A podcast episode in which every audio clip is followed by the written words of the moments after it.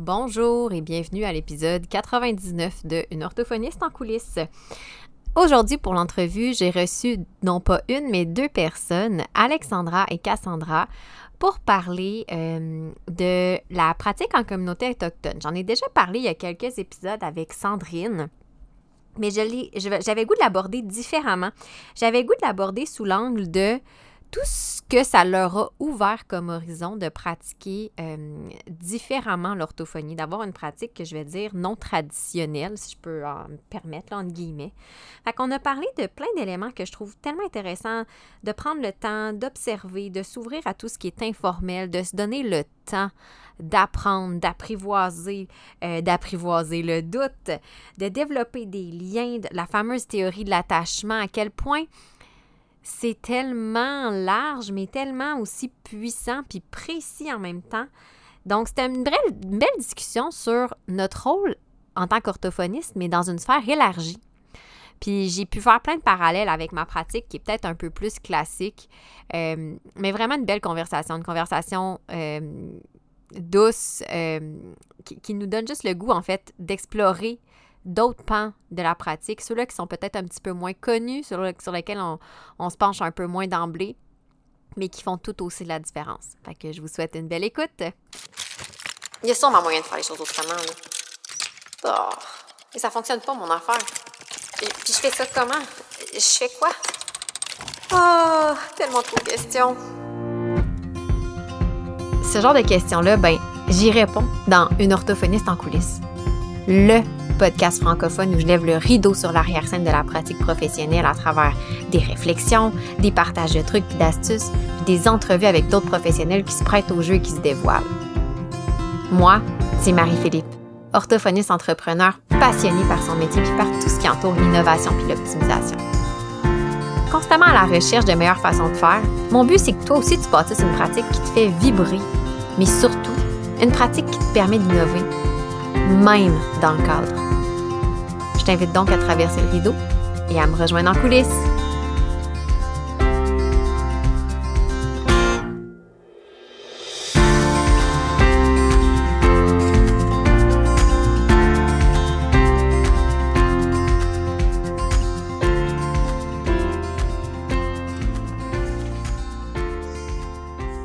Aujourd'hui, pour l'entrevue, je suis en présence de euh, deux personnes Cassandra et Alexandra, qui sont collègues, mais vous allez comprendre un peu la dynamique, là. Donc, ils se connaissent bien, ils travaillent, ensemble, mais pas ensemble en même temps. On va tout décortiquer ça. Euh, j'avais déjà parlé avec Sandrine euh, par le passé par rapport aux pratiques, justement, en communauté autochtone. Puis, c'est un sujet que j'ai voulu explorer différemment. je me suis dit, je vais aller demander à d'autres personnes aussi. Euh, donc, j'ai invité Cassandra, puis ben, Alexandra s'est jointe à nous on va. Je pense qu'il va y avoir des éléments qui se recoupent. Je vais mettre d'ailleurs dans la description d'épisode le lien euh, de l'épisode avec Sandrine, mais je voulais aller chercher d'autres éléments aussi au niveau organisationnel, euh, les enjeux plus euh, justement là, au niveau de la, pratique qui est non traditionnelle. avant qu'on aille plus loin, les filles, je vais vous demander chacune de votre tour de vous présenter, donc de, nous expliquer un peu votre parcours, puis qu'est-ce qui vous a amené à vous intéresser à pratiquer dans les, auprès justement, d'aller en fait en immersion dans, les communautés autochtones. Je vais aller dans l'ordre que je vous ai sur mon écran. Fait Alexandra. Bonjour, Marie-Philippe. Euh, euh, merci de l'invitation. Euh, dans mon cas, j'ai commencé en fait mon parcours comme orthophoniste. j'ai fait mon stage final de maîtrise à Chisasibi à la baie James. Donc, avec les CRI, j'ai fait un stage de trois mois. Puis, euh, je suis tombée en amour avec la communauté, tombée en amour avec la culture, puis tombée en amour avec le, le type de travail qu'on pouvait faire là-bas, la gestion de projet, l'orthophonie plus euh, communautaire, euh, développer des services, puis toute la créativité que ça pouvait apporter, mais surtout découvrir une culture puis une langue à travers mon travail. Euh, puis après mon stage, je suis revenue à Montréal. J'ai travaillé un petit peu en CLSC, puis je suis repartie à la baie James. J'ai travaillé quatre ans euh, à la baie James chez les CRI. Je couvrais plusieurs communautés, mais j'étais basée à Chisasibi, donc j'ai habité quatre ans là-bas. Euh, ensuite, j'ai quand je suis revenue, j'ai fait des projets avec les Mohawks à Ganawage. puis à travers McGill, puis ensuite travailler sur place à Kanawake. Puis j'ai aussi fait des projets avec les Inuits, des petits projets de développement de matériel, d'adaptation de matériel. Puis maintenant, je travaille dans les communautés Inuits à travers la clinique de l'envol. Puis tes, tes, stages, est-ce que tu avais déjà d'emblée un intérêt pour euh, justement aller, tu sais, à Bay James, c'est quand même pas un stage que on dit, je, vais, je vais aller en, centre de service scolaire, je vais aller euh, en clinique privée. T'avais-tu déjà cet intérêt-là? Ben, en fait, dans le passé, j'avais fait des projets euh, communautaire au Pérou, j'avais voyagé en Amérique latine, j'étais allée plusieurs fois. Euh, donc j'avais un intérêt pour découvrir d'autres cultures, puis travailler avec d'autres cultures, puis voyager à travers mon travail. Puis quand ce stage-là s'est présenté, au début, il m'était pas offert, puis je me suis portée volontaire parce que c'était vraiment le, genre de projet de stage que j'avais le goût de faire. Ah, c'est vraiment intéressant. Puis euh, Cassandra, je t'invite à nous partager un peu ton parcours à toi. Oui. Euh, ben, premièrement, merci beaucoup, Marie-Philippe, pour l'invitation. Je suis vraiment contente d'être euh, avec vous aujourd'hui. Euh, de mon côté, moi, j'ai étudié à l'UQTR, puis je suis orthophoniste depuis, en fait, c'est ma deuxième année de pratique. Puis initialement, pour un de mes stages, j'étais censée aller en Belgique, mais moi, je suis la cohorte pandémie. Donc, ah. évidemment, ce stage-là n'a pas pu se passer. Fait que là, la directrice ben, la coordonnatrice de stage me demande Ah, ça tente toujours d'aller ailleurs pour ton stage? Là, j'étais comme aller ailleurs, Qu'est-ce que ça veut dire? C'est quoi les possibilités, là, considérant le contexte? C'est assez limité. Elle dit, oui, oui, il y a une, une communauté euh, autochtone qui m'a approché pour avoir des stagiaires euh, pour un centre de pédiatrie sociale. Fait que là, moi, je connaissais pas du tout les communautés. Euh, c'est ça, j'en avais entendu un peu parler dans mes cours, au bac en psychologie, puis aussi à la maîtrise très brièvement, mais sans plus. Puis finalement, c'est sûr que j'ai sauté à pieds joints là, dans l'aventure, puis je me suis dit, go, j'y vais, je vais faire un stage. Puis c'était vraiment euh, particulier comme stage aussi parce que ma supervision allait être à distance. Donc ça, c'était hors du commun euh, d'avoir ça, euh, surtout pour un stage 4. Là, c'était, c'était pas un stage final non plus. Donc il y a eu vraiment tout un côté logistique qui a été arrangé autour de ça. Les délais de pandémie, j'étais la première qui allait à cet endroit-là. Fait qu'il y avait plein d'informations qu'on n'était pas au courant non plus. Fait que là, par exemple, on m'a dit oui, oui, oui, tu vas pouvoir te rendre. Finalement, je commence à regarder un peu de mon côté, puis là, je vois que c'est comme une route de terre. Puis quand que je lis un peu plus sur le sujet, c'est, ça dit que c'est une route hyper dangereuse. Puis là, j'allais au printemps, c'était comme la saison la plus dangereuse pour y aller. Puis j'étais comme, oh mon Dieu, dans quoi je m'embarque?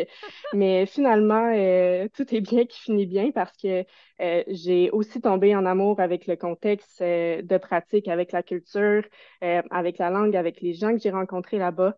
Donc, c'était la communauté atikamek de Manawan. Puis, euh, ce qui était vraiment intéressant aussi dans ce contexte-là, c'était euh, que c'est un contexte de service qu'on ne connaît pas du tout non plus. Donc, tu sais, à l'école, on apprend sur euh, le centre des services scolaires, comment ça fonctionne, les centres de santé, comment ça fonctionne, les cliniques privées, mais jamais on va parler du système entourant les communautés, le système qui est vraiment unique à chacun, puis qui est très politique aussi avec les différences historiques, puis la manière que c'est géré avec un conseil de bande et tout.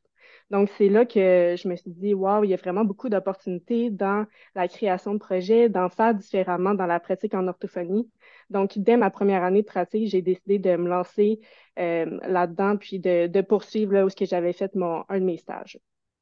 C'est vraiment intéressant. Puis je trouve ça intéressant ce que tu dis, Cassandra, tu as vu un peu justement le, il y, il y avait une opportunité d'innover, entre guillemets, parce que comme tu dis, c'est des choses dont on n'est pas au courant à l'université. Moi, bien honnêtement, ça fait un peu plus longtemps que, que, j'ai fini, mais en même temps, ça fait pas 40 ans, ça fait même pas 10 ans. Puis, euh, on n'en a jamais, jamais parlé dans mon cursus universitaire. Je ne savais mm-hmm. même pas que c'était une possibilité. Là. Fait que, tu sais, ne serait-ce que cet élément-là, quand on parle d'innovation, euh, tu disais aussi de des pratiques qui sont, on a parlé un peu, c'est des pratiques qui sont non conventionnelles. Fait que là, on part de, rien, on n'a pas de repère. Comme tu dis, tu étais la première. Fait qu'il y avait, de ce que je comprends, ça veut dire qu'il n'y avait même pas eu d'orthophoniste qui était allé là. là.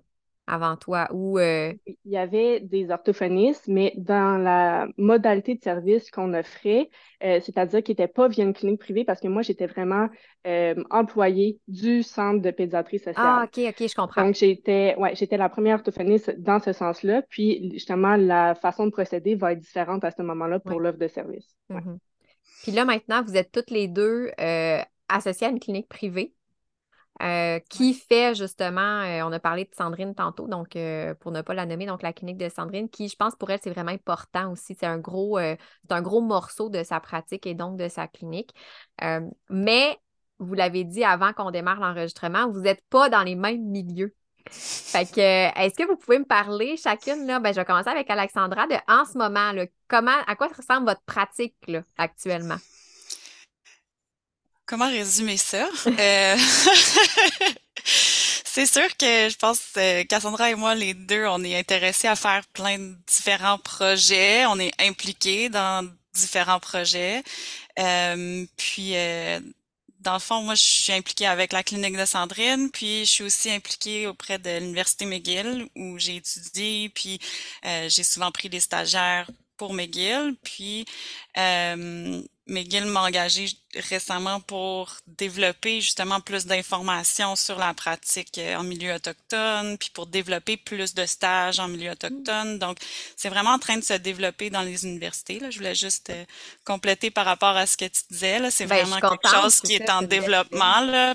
Puis ben je pense que depuis euh, la commission de vérité et réconciliation, c'est dans les recommandations, puis les universités font vraiment du développement en ce mm-hmm. sens-là. Euh, puis du côté de la clinique de l'envol, euh, je m'implique euh, dans différentes communautés, donc la communauté de Pessamit, puis la communauté de Equanchit, les deux sur la côte nord. comment résumer? À Equanchit, je supporte le, une classe langage. Dans le fond, euh, j'aide l'enseignante puis l'éducatrice à supporter les élèves dans la classe langage, comment adapter les enseignements, euh, le matériel, l'approche pour euh, la classe langage. c'est vraiment ça mon mandat dans l'école, l'accompagnement. Puis ensuite, à Pessamit, j'avais différents projets. Un projet de supporter une agente de stimulation de langage à euh, développer un, un, programme de conscience phonologique pour les élèves de maternelle première année. Puis euh, à, l'école secondaire, je travaille sur euh, différents projets aussi. L'orthophonie, on est en train de euh, essayer de démarrer la familiarisation avec les outils techno, puis intervention en lecture-écriture, mais aussi un autre projet de faciliter la transition euh, du secondaire vers le cégep, parce qu'il y a souvent une grande marche euh, dans cette euh, transition-là.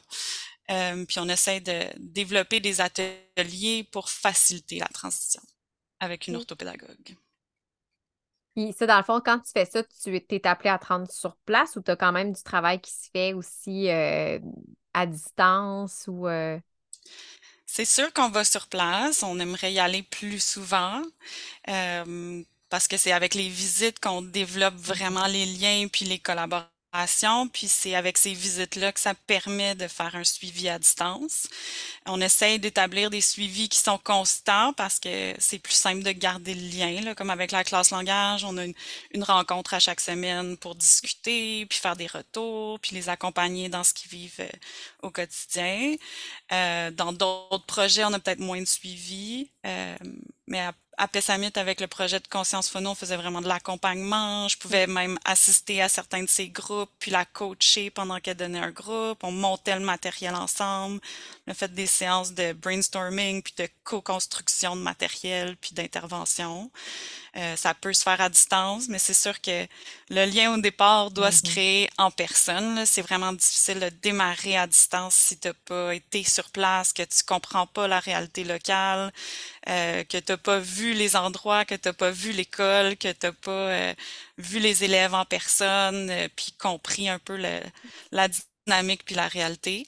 Mais je pense qu'il faut une combinaison des deux si on veut assurer un, suivi puis une relation à long terme.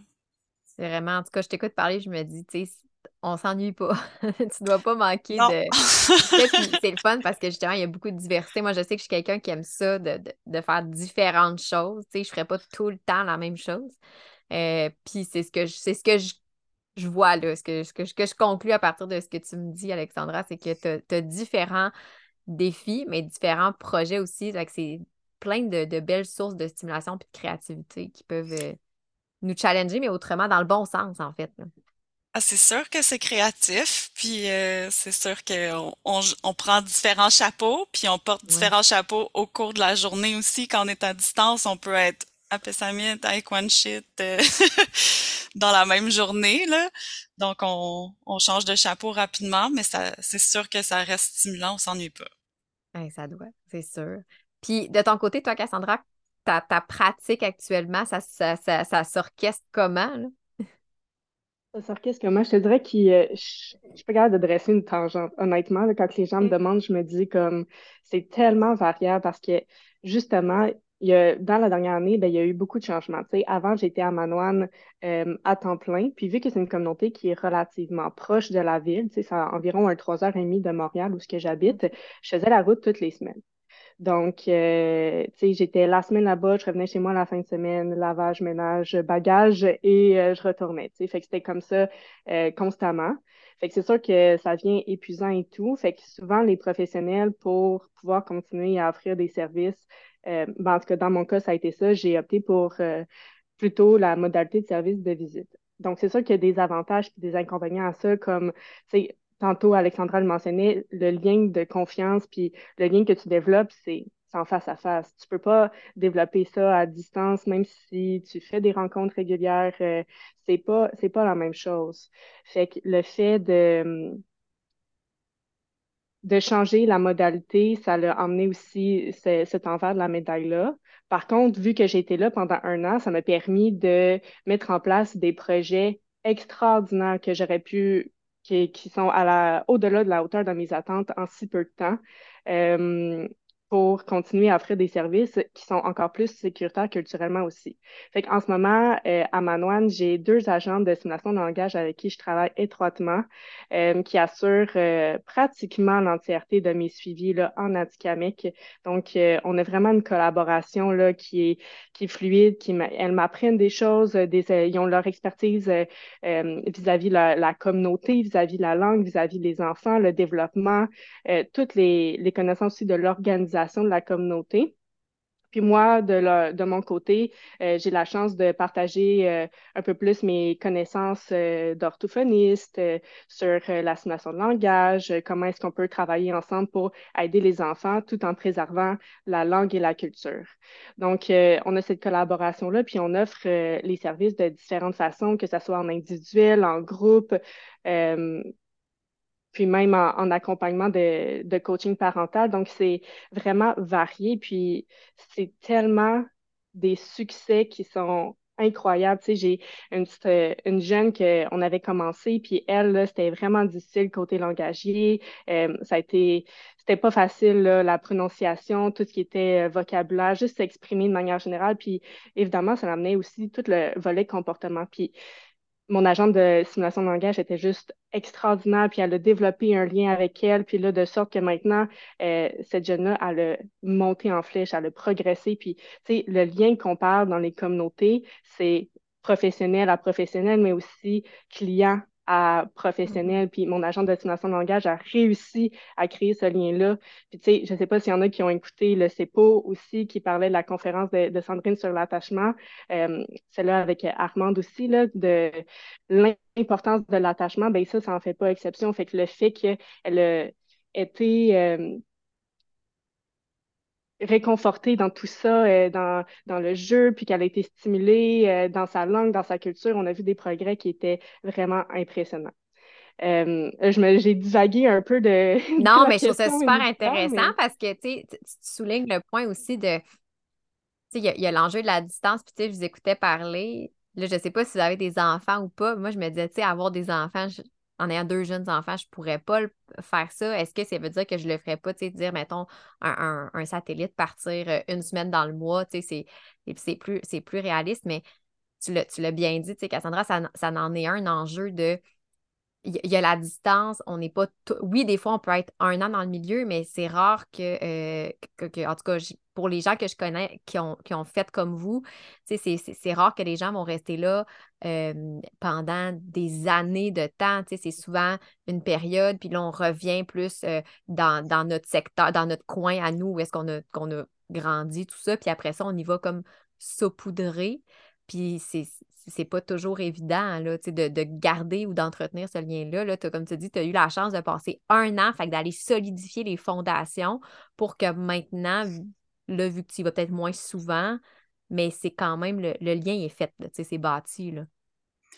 Oui, absolument. Puis, tu sais, on est tellement dans notre culture euh, occidentale axée sur la performance, puis axée sur euh, le on veut aller vite, on veut faire accélérer les choses, on veut que ça soit efficace, mais il n'y a rien qui peut faire en sorte que ça va être efficace ou qu'on peut faire accélérer un gain de confiance.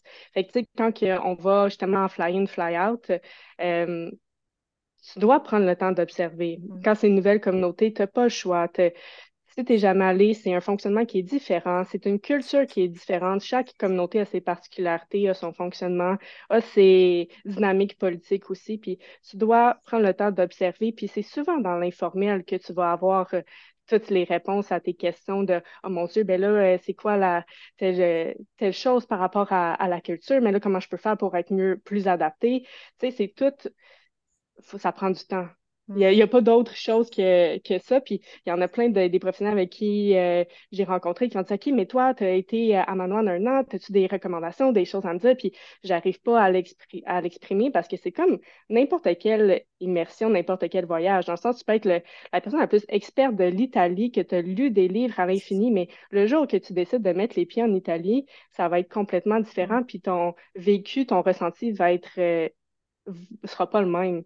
C'est le même principe quand que tu travailles dans une autre région avec une autre culture puis euh, une communauté. Donc, c'est n'est pas quelque chose que tu peux faire accélérer, malheureusement.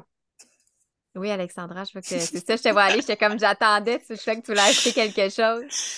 Ben, c'est parce qu'il faut dire que c'est vraiment complètement différent. C'est une vision du monde qui est complètement différente. La façon d'apprendre, la façon de voir les choses, c'est complètement différent.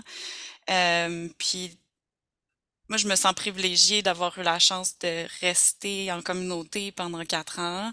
J'ai tellement appris, puis j'ai appris, je, suis allée dans le bois avec eux, j'ai pu plumer des oies, j'ai pu euh, euh, monter un tipi, participer à différentes cérémonies, aller à la chasse, puis vraiment euh, me mettre en position vulnérable, mm-hmm. puis vivre des expériences qui m'ont fait réaliser à quel point c'était différent. Puis ces expériences-là, on peut pas les vivre quand on est en fly-in, fly-out. On est limité dans le temps, on veut tout rentrer en une semaine. C'est difficile de d'avoir les moments informels de découverte de la culture. Puis faut comme les les rentrer dans cette semaine-là, puis pas penser qu'on va tout faire puis tout réussir euh, en une visite. Puis je pense qu'il faut aussi mesurer le progrès puis les succès de façon différente. Euh, juste développer le lien, c'est un gros succès. Puis si c'est ça, c'est pas là, si c'est pas bâti, ce lien-là de confiance, il y a rien qui se passe. Il y aura pas l'ouverture. Puis euh, je l'ai vu concrètement dans des rencontres, mais aussi à travers le temps, à force d'être sur place, la différence entre le début, quand je connaissais rien, puis que j'essayais de tout découvrir, puis de tout faire, versus la fin, quand j'étais connue de la communauté, que les gens savaient que je parlais un peu cri, que j'étais allée dans le bois, que, que je connaissais la culture, que j'aimais la culture. Il y a aussi ce, ce côté-là -là, d'intérêt sincère vers la culture, vers la communauté. Euh, les gens le sentent. Mmh Puis euh, c'est en posant des questions, c'est en prenant le temps, c'est en étant intéressé d'aller dans des événements communautaires. Euh, il y a un événement dans la communauté, même si vous êtes en visite, allez-y. c'est vraiment intéressant ce que vous dites là, les filles, parce que ça me fait réaliser, tu sais, ben, pour faire justement un parallèle avec le CEPO, tu en as parlé un petit peu tantôt. Cassandra, il y, a, Marilyn qui a présenté le, Occupational Performance Coaching, euh, qui est en fait, euh, qui a été élaboré par une ergothérapeute en Nouvelle-Zélande, où il y a un peu le même profil que nous. Hein. Il y a des communautés là, euh, Et elle, ce qu'elle avait, qu'elle avait découvert, c'est, ce qu'elle avait réalisé, c'est justement, elle dit, je ne peux pas arriver avec mes pratiques, mettons, je vais aller comme occidentales, mm-hmm. euh, parce que ça ne marchait pas. Puis là, ben, cette, cette, euh,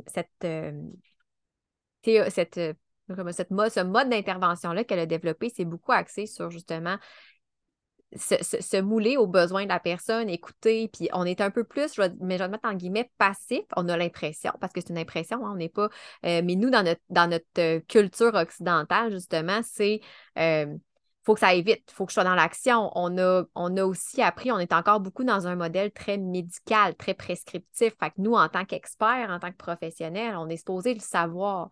Mais comme vous dites, on arrive dans une communauté où c'est complètement différent. Fait que je ne peux pas arriver puis euh, appliquer euh, mes stratégies que j'ai apprises alors que je, le fais comme carrément à travers mon chapeau. Fait que je trouve ça intéressant ce que vous dites, c'est d'apprendre aussi. Euh, puis ça m'amène à ma prochaine question qui était comment.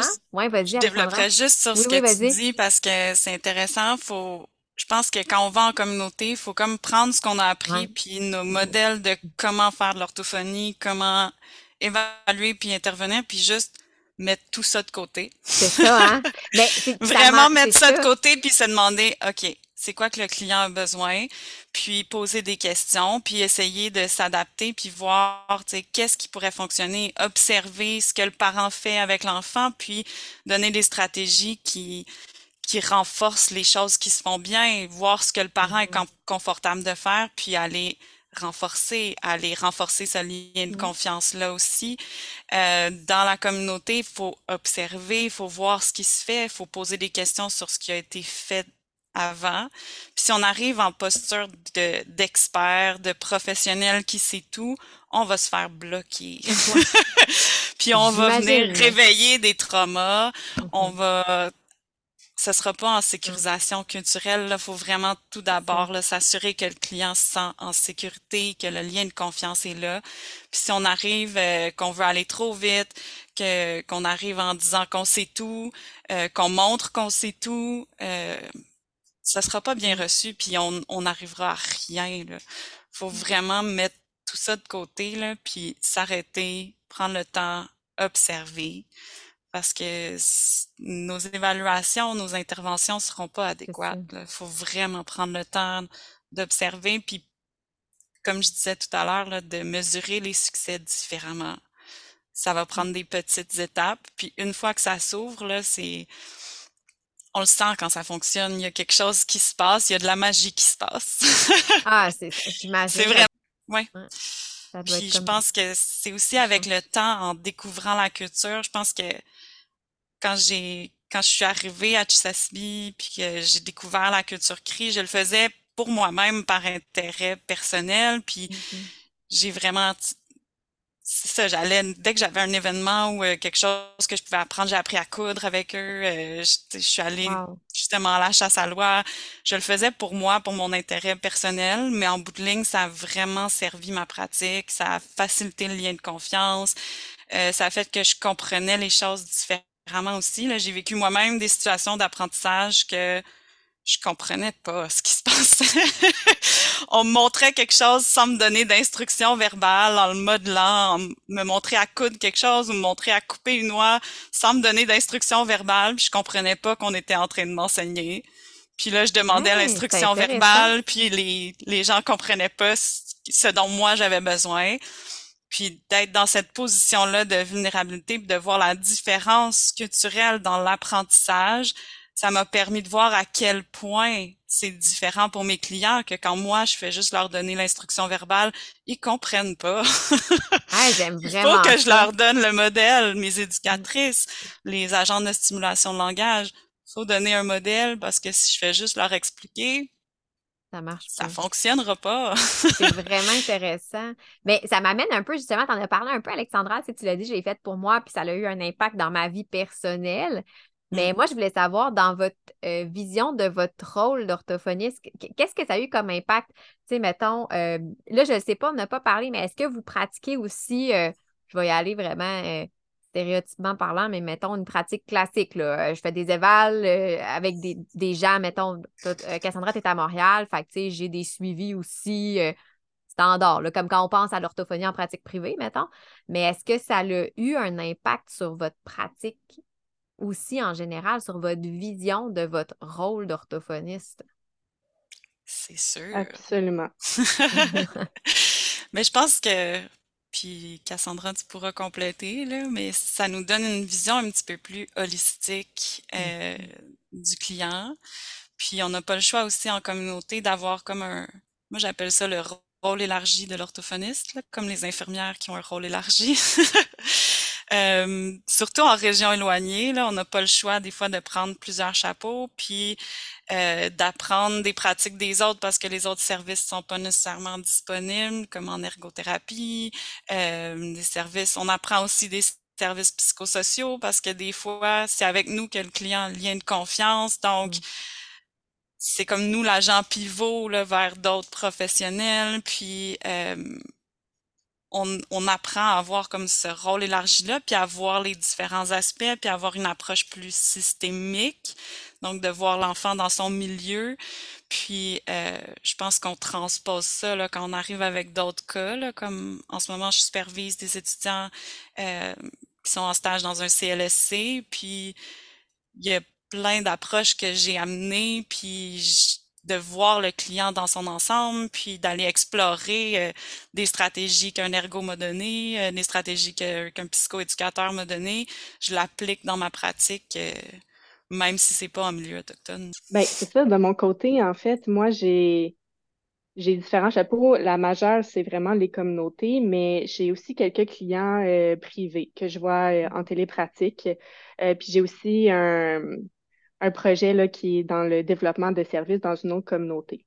Puis, avec tous ces, ces projets-là qui sont vraiment différents euh, et uniques chacun, c'est vraiment intéressant parce que chacun se nourrit entre eux aussi. Quelque chose que je mm. fais avec mes clients au privé, ça me donne des idées pour mes clients avec le Nord. Euh, mon projet de, de chargé de projet dans, dans une communauté, la manière que je vais adresser une problématique ou les discussions, les solutions qui en ressortent, même si c'est aucunement lié à l'orthophonie puis à, la pratique, ça me donne des pistes de solutions pour, euh, par exemple, euh, des, la collaboration avec les différents services en communauté et ainsi de suite. Donc, c'est vraiment tous des des projets qui, qui se nourrissent. Puis ce que je trouve vraiment intéressant aussi, c'est que ma vision de l'orthophonie a tellement changé. Puis, tu sais, au début, là, j'étais arrivée en sortant, fraîchement sortie de l'école euh, à Manoine, puis là, je me disais, oh mon Dieu, je fais, je fais pas de l'orthophonie, c'est pas ça de l'orthophonie, c'est pas ça de l'orthophonie. Puis c'est ça que je répétais sans cesse. Puis là, il y a justement euh, une des orthophonistes qui m'a confrontée sur mon dé, était genre, ben, c'est quoi l'orthophonie? Puis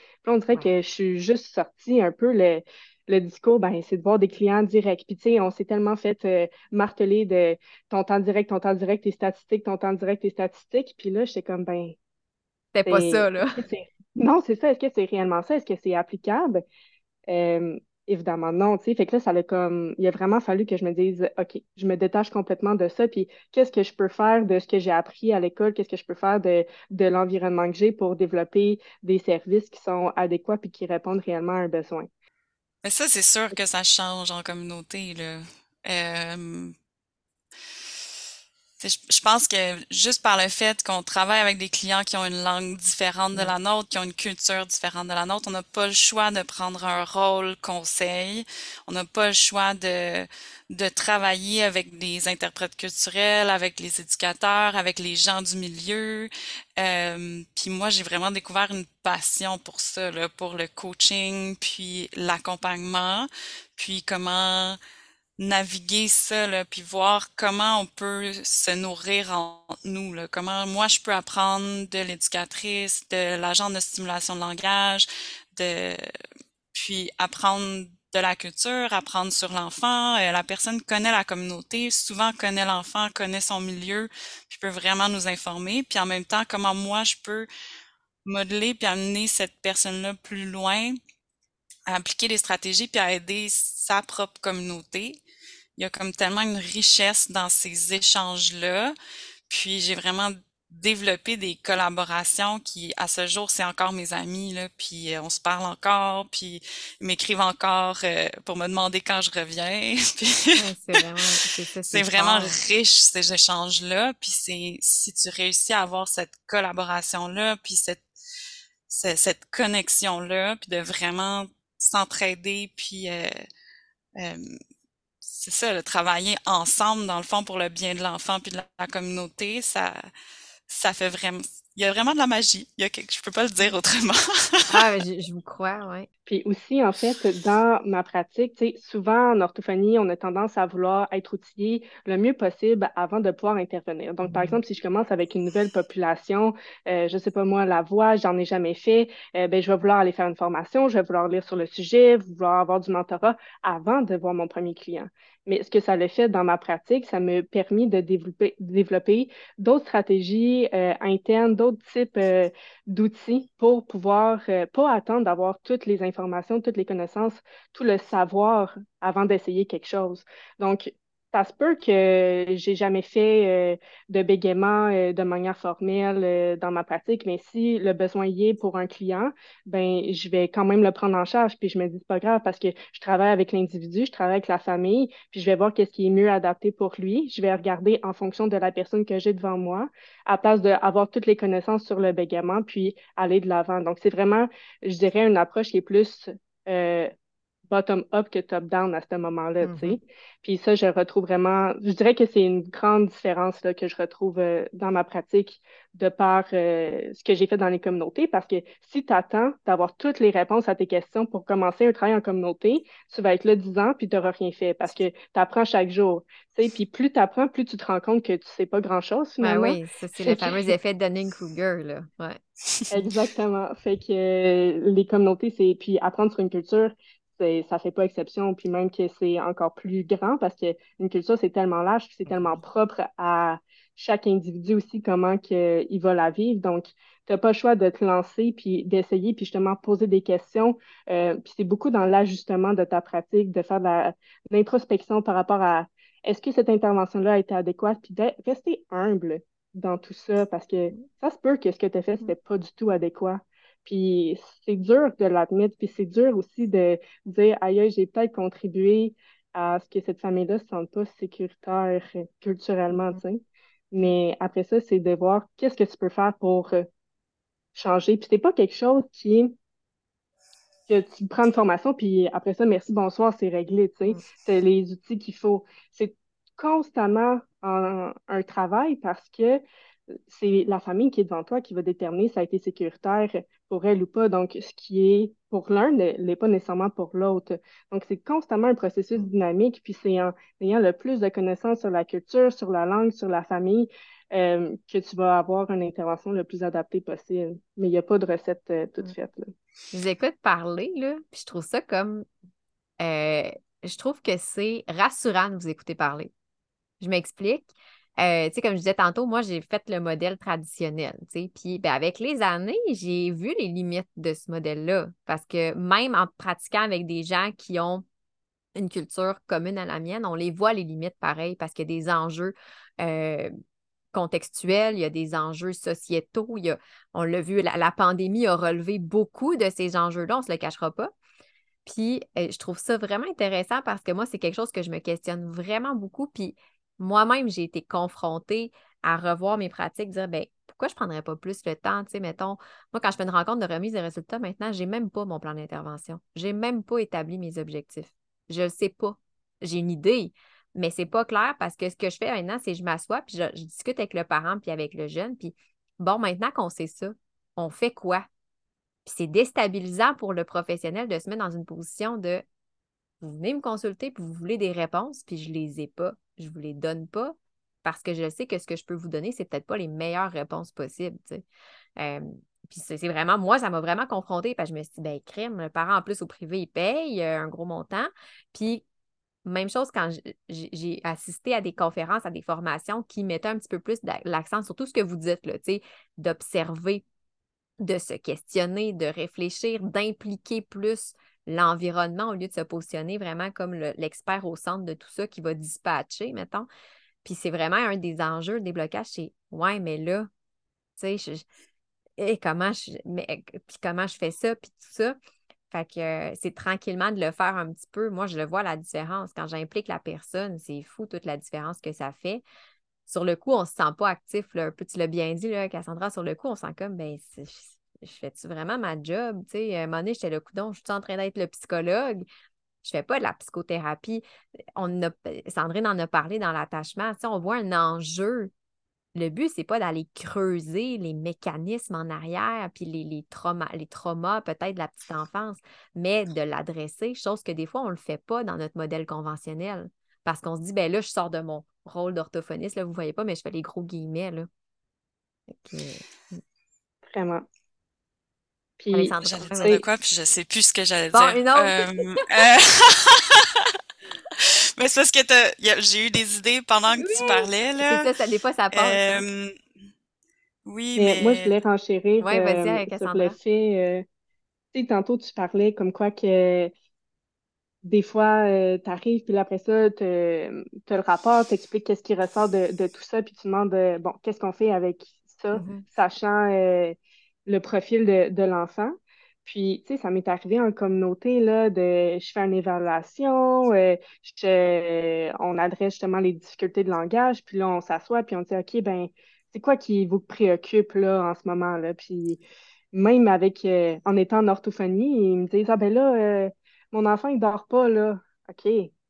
Bon, ben, qu'est-ce qu'on peut faire pour ça? Moi, clairement, je suis pas la personne la mieux outillée pour le sommeil, mais c'est à moi qui ont, en moi qui ont confiance, tu sais. Fait que moi, je peux aller consulter mon, ma collègue Argo pour dire, hey, qu'est-ce que je pourrais suggérer à cette famille-là? Sinon, est-ce que tu voudrais venir dans notre rencontre peut-être la prochaine fois? Tu sais, on n'est pas obligé toujours de transférer les dossiers puis d'avoir des mandats qui sont coupés au couteau.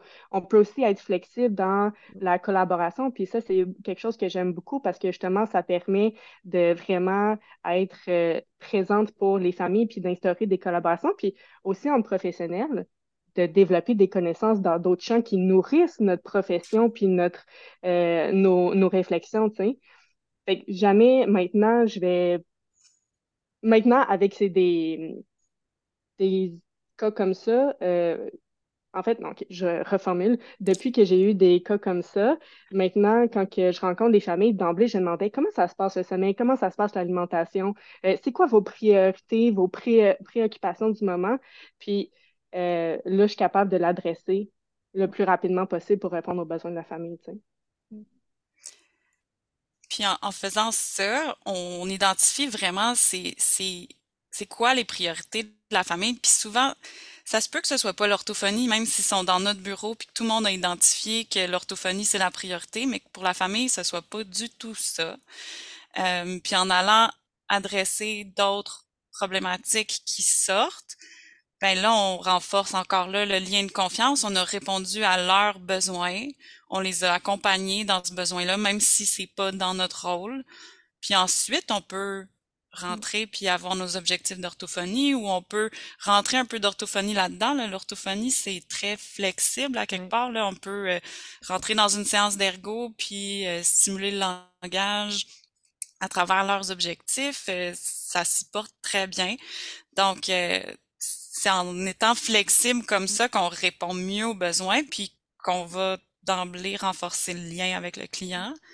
Puis euh, moi, ça me fait penser aussi, là, on parlait de, de rôle de psychologue euh, qu'on veut pas prendre, mais qu'on finit par prendre des fois parce que en orthophonie, les gens nous parlent.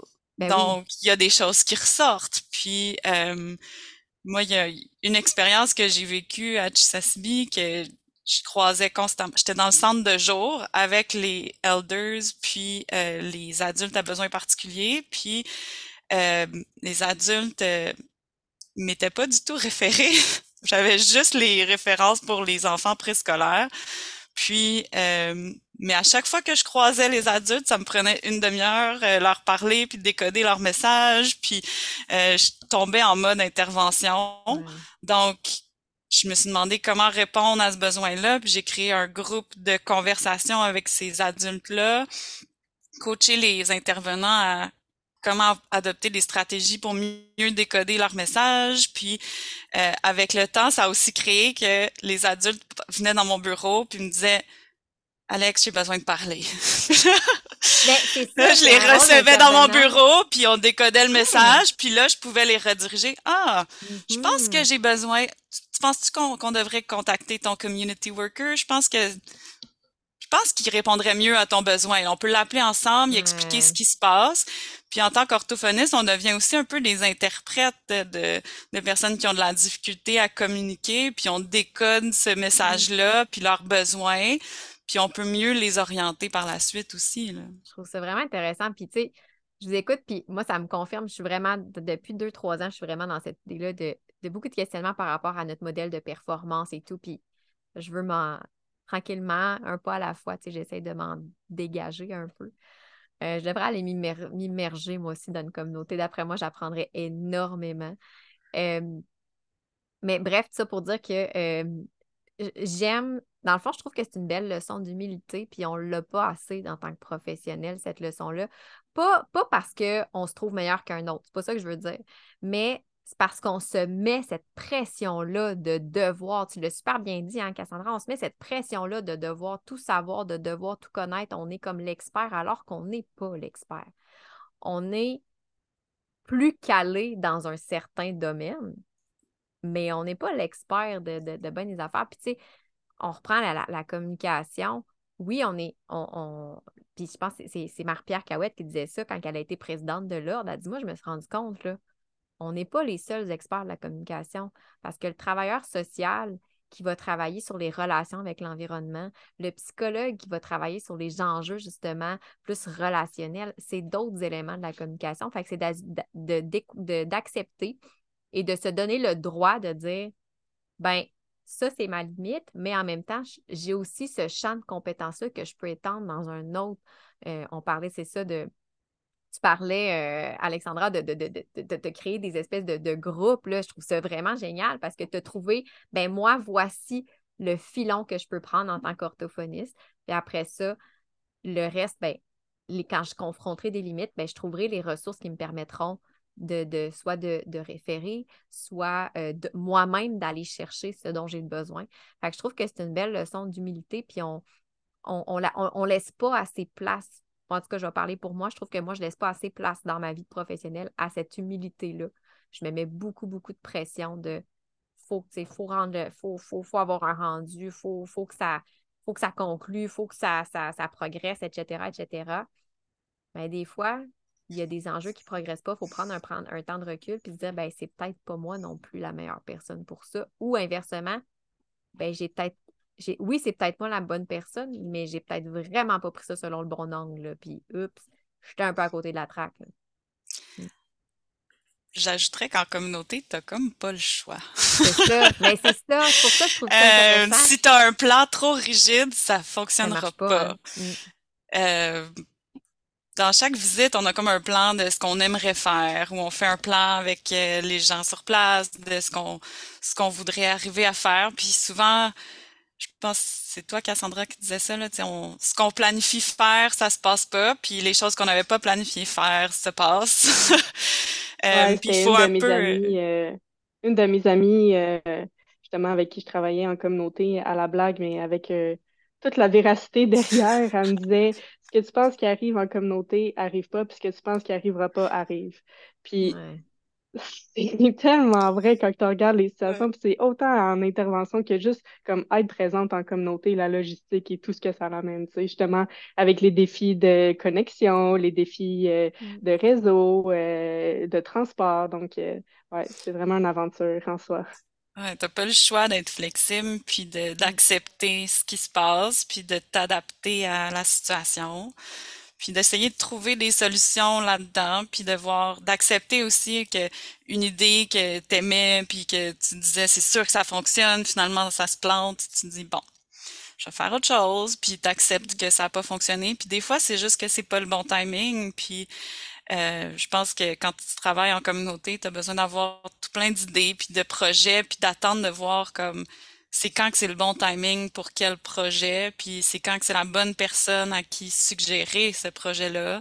Faut que tu identifies un peu aussi les personnes clés qui qui vont t'aider, puis qui vont être tes ressources, euh, qui vont t'informer, puis t'aider à bâtir certains projets, puis d'un peu répondre aux besoins que tu vois. Je pense que c'est ça l'avantage aussi d'être là à long terme. Tu sais, je pense que j'aurais jamais fait un groupe de conversation Mm. avec des adultes si j'avais pas été dans le milieu puis que j'avais pas vu ces besoins-là, parce qu'ils m'auraient jamais été référés. Donc, C'est vraiment en étant dans le milieu que tu vois les besoins, puis que tu penses, OK, qu'est-ce qui pourrait fonctionner pour ce besoin-là? Puis en bout de ligne, ça a répondu à un autre besoin parce que les, les elders se sont joints, puis euh, parlaient en cri, puis euh, expliquaient des éléments de la culture. Puis là, j'amenais de plus en plus d'éléments culturels. On a fait ça dans le tipi finalement. On a comme de fil en aiguille, je me suis comme adaptée aux éléments qui arrivaient parce qu'au départ, c'était pas du tout l'idée d'impliquer les elders, mais puisqu'on faisait ça dans le Tipeee, ils se sont joints parce qu'ils voulaient être dans le Tipeee. Puis ils répondaient aux questions, mais ils donnaient des bons modèles pour les Ah, autres. j'adore. Puis, puis ils partageaient leur culture, puis ils partageaient leur savoir. Donc finalement, ça a fait un super bel échange, même si c'était pas l'objectif. Mais si j'étais restée dans mon plan, comme faut que je fasse l'orthophonie, puis faut que j'offre des stratégies, puis que je fasse communiquer mes adultes à besoins particuliers, puis les elders, euh, non, là, Ça ça, c'est pas pas le même marché. but. Ça aurait pas fonctionné du tout, puis j'aurais j'aurais paru comme rigide, puis ça, ça serait sûrement terminé là. Alors que là, quand je partais en, en visite ou en congé, puis que je revenais, ils me disaient, bon, c'est quand qu'on recommence les groupes, puis Ah, mais pour vrai, je t'écoute parler, puis je suis là. J'aurais voulu être là, moi aussi. ça avait l'air super le fun. Mais vraiment, là. Mais je trouve ça, c'est ça. Puis je voulais qu'on en parle. On n'a pas parlé un peu parce qu'on a parlé Fritz, de la pratique, mais là, je sais que c'est différent pour chacun, OK? Fait que on peut pas généraliser. Puis déjà, vous, les deux, vous n'avez pas la même réalité. Vous organisez ça comment, mettons, votre horaire pour maintenir le, le. Parce que là, vous n'êtes plus 100% mettons, dans le milieu, surtout, là, parce que bon, j'imagine que quand vous êtes dans le milieu, ça doit être autre chose, là. Mais avec votre réalité actuelle, OK? On va y aller avec votre réalité actuelle. Vous organisez ça comment pour assurer de maintenir un certain lien puis une certaine présence? Je dirais que c'est très cyclique, puis ça dépend aussi des besoins de chaque communauté. Fait que, tu sais, mettons, concrètement, mon horaire, euh, ça ressemble à quoi? Ben, tu sais, je peux avoir euh, une semaine que je suis partie, je reviens une autre semaine, je repars deux semaines, je reviens trois semaines, je repars trois semaines, je reviens deux semaines, je repars une semaine à l'année, pas mal. OK, je suis un peu Euh, à t'entendre parler, mais je vois le genre. Puis, tu sais, Euh, puis des fois, je me dis, ah ben là, euh, j'ai vraiment besoin d'être chez moi ou comme il y a quelque chose euh, dans ma vie personnelle qui fait que je veux être à Montréal pour euh, un certain nombre de semaines. Fait que là, je condense mes visites un peu plus. Puis là, je me dis, OK, ben je vais prendre vraiment six semaines euh, où ce que je vais être chez moi. Puis c'est ce que j'ai fait euh, cet hiver-là, février-mars. Je suis restée un six semaines chez moi sans voyager. Mais quand que je suis chez moi, je travaille beaucoup à distance pour les communautés. Donc, justement, qu'est-ce que j'ai mis en place durant mes visites? Par exemple, avec des agents multiplicateurs, des agents d'estimation de langage. Euh, je m'assure de faire le lien avec eux, de leur envoyer un courriel, un, texto Messenger. Salut, comment ça va? Est-ce que tu veux qu'on se planifie des rencontres? Euh, avec Manawan, où c'est déjà un système qui est un peu plus établi, justement, là, il y a vraiment mes agents d'estimation de langage où je vais dans certaines de leurs rencontres clients. Donc, vraiment, c'est comme ça que j'assure le suivi. J'ai aussi d'autres suivis à distance euh, avec euh, certains clients de communauté où je suis vraiment la seule orthophoniste impliquée, donc j'ai pas d'agent d'estimation de langage. Et en parallèle, j'ai euh, mes, mes suivis clients de, la clinique privée, mon projet aussi de, de chargé de projet. Donc, je te dirais que la clé, c'est l'organisation. C'est aussi d'être réaliste, d'établir les priorités semaine Ouais. par semaine. OK, ben ça, je vais, je vais adresser ça de cette semaine, puis ça, ben c'est pas urgent, je vais l'adresser une autre semaine. Euh, fait qu'il y a beaucoup de, d'organisation, puis de mettre en place des, des outils puis des mécanismes là, pour euh, automatiser le plus de choses possible, ou bien de c'est ça, de- d'avoir une priorité là, d'établie en fonction des, du moment. Et pour ça, c'est difficile de dresser Mhm. le portrait réel parce que, par exemple, une communauté euh, de, dans laquelle on peut travailler, il peut avoir des orthophonistes sur place euh, pratiquement tous les mois ou tous les, les deux mois, là. Euh, sans nécessairement que ça soit toujours la même orthophoniste, mais il y a vraiment, mettons, une équipe qui va être attitrée, par exemple, à Pakwashipi, où ce que là, eux, ils vont être là très fréquemment en fonction des besoins. Puis il y a d'autres communautés où euh, ben, il y a déjà des professionnels sur place, par exemple des orthopédagogues ou bien euh, d'autres euh, professionnels contractés qui vont régulièrement. Donc, le besoin n'est pas autant là pour développer des projets ou aller sur place fréquemment. Donc, ces communautés-là, ça se peut qu'on y aille juste une fois ou deux fois pendant l'année. Donc, c'est tellement variable. On s'assoit souvent euh, dans des périodes stratégiques pour se dire, OK, ben, pour les prochains mois, qu'est-ce qu'on fait comme travail? C'est quoi, c'est où les besoins? Euh, c'est quoi aussi notre, nos limites personnelles, puis notre charge mm-hmm. d'épuisement euh, pour pas, pour qu'on puisse continuer à faire ça non plus sans se brûler, là. Je pense qu'aussi la clé, je répéterai pas ce que tu as dit, là, c'est très, ça représente bien la réalité. Euh, je pense que la clé aussi, c'est qu'il y a plusieurs de ces projets-là qui sont flexibles dans le temps, puis euh, qui euh, qu'on peut échelonner ou qu'on peut en faire une semaine beaucoup, puis là la semaine après, parce qu'on est en visite, faire moins sur l'autre projet. Puis c'est vraiment une question de gestion de puis gestion de tâches, puis aussi être clair avec les gens des autres projets. Comme cette semaine-là, je suis bloquée, je suis en communauté, euh, mais on se parle à mon retour, puis euh, t'en fais un petit peu plus d'heures sur tes autres projets quand tu reviens des communautés, parce que c'est sûr que en visite, là, on donne le maximum, puis on est vraiment sur place. Euh, vraiment présent pour cette communauté-là, puis c'est vraiment parce qu'on est présent puis euh, qu'on donne notre 100% sur place, que ça rend ça possible de, de faire le suivi à distance. Je pense que c'est ça que je voulais rajouter. J'imagine, ben là, je t'écoute parler, tu sais, vous avez l'air d'avoir bâti aussi des... On parlait de créer le lien, c'est une chose, tu sais, la, communication, la connexion, mais vous avez l'air d'avoir bâti aussi des bons systèmes de communication. Enfin, qu'on parlait de courriel, on parlait de suivi Messenger, par exemple, de, de, de euh, de bon, ben là, je ne suis pas disponible pour la prochaine semaine, je reviens, je ne sais pas moi, telle date. Fait qu'il doit y avoir aussi une partie aussi dans, l'organisation de comment. Parce que la communication, ça passe par ça aussi. La technologie peut nous servir comme ça, les appels téléphoniques. Euh, euh, fait que ça doit être quand même un gros morceau d'établir des systèmes clairs pour communiquer, que ce soit en étant sur place ou à distance. Ben, encore là, je pense qu'il faut s'adapter. Il faut s'adapter à chaque communauté, comment les gens veulent communiquer. Euh, je pense que dans les communautés, nous, il y a, dans les écoles qui sont sous Chakapèche, euh, ils ont tous un système Teams, puis ils fonctionnent très bien avec ça, mais certains profs ou certains intervenants aiment plus Messenger. Donc, c'est vraiment s'adapter à chacun, puis voir c'est quoi le meilleur mode de communication, puis le, plus efficace, puis d'adopter ça. Là. Mais c'est sûr qu'on se ramasse comme sur Teams avec un, sur Messenger avec l'autre, par email avec l'autre, euh, des réunions Zoom, des réunions Teams, des réunions Cisco. oui, vrai. Donc, euh, c'est ça. faut aussi garder euh, comme une trace de savoir avec qui on communique comment. C'est aussi une gestion. Là. Oui, ben là, on, pourrait embarquer dans la tête aussi, mais moi aussi, je suis même, j'ai des étiquettes, comme je sais que cela, c'est tel principe, cela, c'est tel autre principe. Fait que ça aide parce que des fois, je suis là, ah, lui, c'est un lien Zoom unique, c'est un, celui c'est tel, tu sais? Fait que je me suis mis, je me suis mis des étiquettes euh, pour m'aider, euh, même si j'imagine que c'est pas aussi complexe que vous, là, mais, euh, mais, mais, mais, mais diversité possible de, de communication.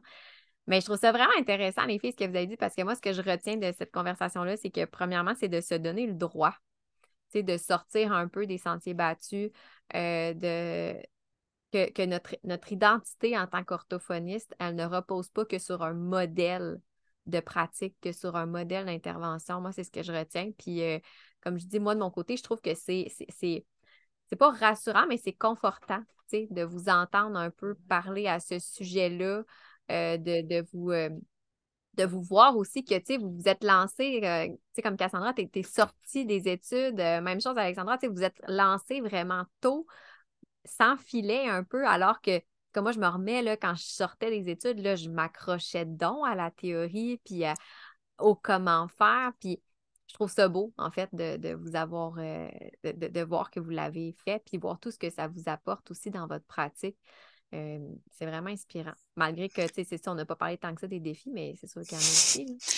Oui, c'est ben, ça, j'allais dire. On a, on a, parlé beaucoup des avantages. mais, ben oui, il y en a. ce qui ressort de tout ça, c'est sûr que moi puis Alexandra, étant tout seul en communauté, où ce que on a en quelque sorte développé un, service d'orthophonie, euh, ça amène beaucoup d'isolement professionnel, ça amène des questions sur soi par rapport à sa vision du monde. C'est pas juste professionnel, là, mais être confronté aussi à, à tout, tout le contexte historique que, euh, été que les communautés ont vécu, que les Autochtones ont vécu, c'est quelque chose qui est, qui est pas évident. Là. Puis il y a beaucoup de remises en question euh, personnelles qui ont, qui ont émergé de tout ça de mon côté. Euh, puis justement, il y en a ça prend un certain temps aussi euh, s'adapter à, tout ça, à une pratique qui est différente. Euh, c'est beaucoup de va-et-vient, c'est pas linéaire comme cheminement. Puis je pense qu'il faut quand même le soulever aussi que là, on, parle avec beaucoup d'enthousiasme, puis il y a beaucoup de choses qui font en sorte que moi puis Alexandra, on aime travailler dans les communautés. C'est un réel privilège qu'on a de pouvoir offrir des services euh, dans un contexte culturel, de découvrir des territoires, de découvrir des humains extraordinaires par le travail, mais ça reste que euh, ça vient aussi avec des défis là, euh, de choisir euh, ce type de pratique-là. c'est pas toujours rose. Non. Non, puis il y a quand même un danger de se brûler, là, surtout euh, quand on arrive en communauté toute fraîche, euh, qu'on a vraiment euh, l'idéal de ce que l'orthophonie devrait être. Puis c'est facile de, de se brûler rapidement parce qu'on a une vision là, qui est grandiose, puis on mesure moins le temps nécessaire pour chaque tâche. puis on voit tous les besoins, puis on veut répondre aux besoins, puis il y a souvent euh, un manque de service, euh, puis un manque de soutien. Donc, euh, c'est, facile de, d'en donner trop partout, puis de se brûler. surtout quand on sort là, directement de l'école, c'est difficile. on veut aider, c'est ça qui...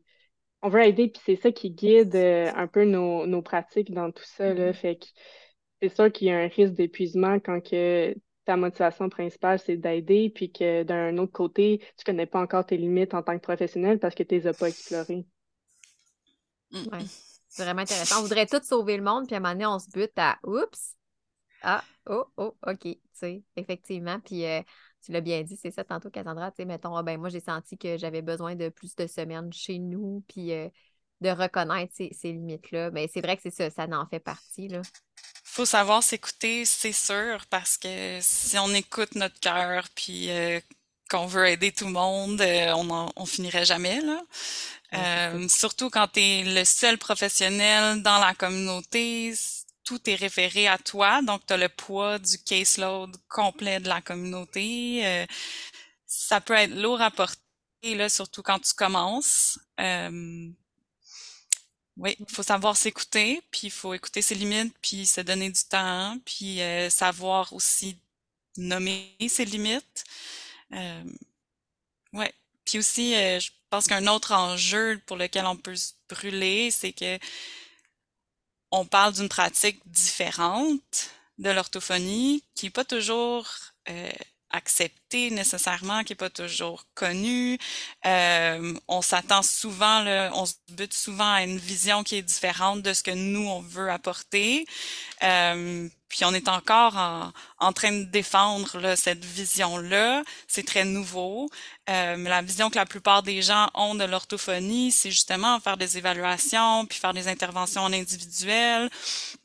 Euh, donc, pas toujours évident d'aller défendre euh, une vision euh, d'accompagnement, de, de, prévention, de d'orthophonie communautaire, d'aller euh, former les gens pour mieux stimuler le langage parce que c'est pas ça qui donne des statistiques puis qui pousse pour plus de services puis qui démontre nécessairement les besoins parce que ça répond pas directement à des références. donc il y a beaucoup de ça aussi, là, de, de défendre une vision. faut avoir l'âme un peu euh, de advocate, comme on dit en anglais, là, euh, pour défendre ça, puis tenir son, son point aussi, là, parce qu'on se, on se bute souvent là, à cette vision-là plus traditionnelle de l'orthophonie, euh, dans toutes sortes de milieux, là, parce que c'est ça. faut, faut tenir son bout puis ben essayer de convaincre, mais aussi répondre aux besoins, puis y aller petit à petit. Là, on peut pas arriver non plus euh, en défendant notre vision puis en disant que c'est vraiment ça qu'il faut. Faut faut y aller dans la flexibilité encore. Euh, puis c'est ça, si on voit qu'un milieu est vraiment fixe dans sa vision de vouloir des évaluations, des interventions individuelles, faut aller comme faire un peu des deux, puis démontrer que il y a du bien aussi dans l'accompagnement, puis euh, dans des interventions de groupe, dans accompagner les profs, euh, en même temps qu'on fait des interventions, puis qu'on répond aux besoins. Donc c'est, ça reste politique aussi là, dans cette, ce changement-là de, de vision puis de modèle de service. En tout cas, c'est vraiment intéressant de vous écouter. Moi, ça, je trouve que c'était une conversation qui était authentique, qui a fait du bien. Euh, j'ai trouvé, c'est ça, on a parlé, oui, c'est ça, il y a des côtés plus, euh, des inconvénients, comme dans, dans tout, hein, il y a toujours des avantages, des inconvénients. Euh, puis comme je dis tantôt, moi, ce que je retiens, c'est vraiment de dire, ben, tu sais, l'orthophoniste, le, le, rôle traditionnel, c'est pas ce qui définit une orthophoniste, puis on peut se donner ce droit-là, puis de se permettre, on parlait de reconnaître ses limites, tu sais, on l'a mis dans un, on, a pris ça et on a parlé par rapport à la pratique dans les communautés, mais je pense qu'on aurait pu prendre la même conversation puis faire copier-coller dans n'importe quel milieu. C'est juste qu'on le vit, à différentes échelles. Je trouve ça vraiment intéressant que, vous l'avez abordé, euh, que vous l'ayez abordé, tout ça de façon dans un autre contexte qui est un contexte encore très peu connu euh, dans le milieu professionnel, mais même dans la société en général et même dans les communautés, tu l'as bien dit, Alexandra, tu sais, même, des fois, pour certains, l'orthophoniste, c'est pas clair pour plusieurs, même pour nous-mêmes, des fois, hein, on ne sait pas trop. Donc, euh, un, énorme merci, les filles. Pour vrai, euh, j'ai trouvé ça. J'espère que ça va inspirer les gens à, sortir un petit peu de cette espèce de cadre-là ou, euh, ou, à essayer de, de, rajouter un peu de couleur dans notre cadre, des fois qui est un peu beige. Là. Euh, c'était vraiment, euh, on aurait pu en parler encore pendant trois heures de temps, honnêtement. Là. Euh, même plus que ça, je suis sûre. Là. Puis, des, des, anecdotes et tout ça, je suis à peu près certaine que vous en avez plein qui vous venaient en tête. Mais un gros, gros merci pour cette belle discussion-là. Merci à toi. C'était vraiment intéressant comme discussion, puis d'avoir la chance de, parler de cette expérience-là. Puis. Absolument, je ne pourrais pas dire mieux comme mot de la fin. C'était vraiment, vraiment authentique, puis ça reflète bien euh, tout le travail qu'on fait euh, avec les, les, communautés, puis aussi en tant que professionnel, qu'est-ce que ça qu'est-ce que ça change pour nous, puis qu'est-ce que ça change aussi dans nos vies personnelles. Fait que euh, un gros merci de nous avoir reçus sur ton podcast, Marc-Philippe. Ben, merci d'avoir accepté l'invitation. C'est déjà fini pour l'épisode. Si tu t'es rendu jusqu'ici, ben j'imagine que ça t'a plu c'est vraiment le cas, je t'invite à me laisser un commentaire ou une note sur ta plateforme d'écoute préférée. Tu peux aussi repartager l'épisode sur tes réseaux sociaux en me taguant mp.orthophoniste ou l'envoyer directement à une collègue que ça pourrait interpeller. Puis, parce que j'aime par-dessus tout échanger avec les gens, n'hésite surtout pas à m'écrire si tu veux me partager tes réflexions par rapport à ce que tu viens d'entendre. Si tu veux en apprendre encore plus sur ce qui se passe derrière le rideau, je t'invite à me suivre sur mes différents médias sociaux ou sur mon site web que tu vas trouver en lien dans la description du podcast.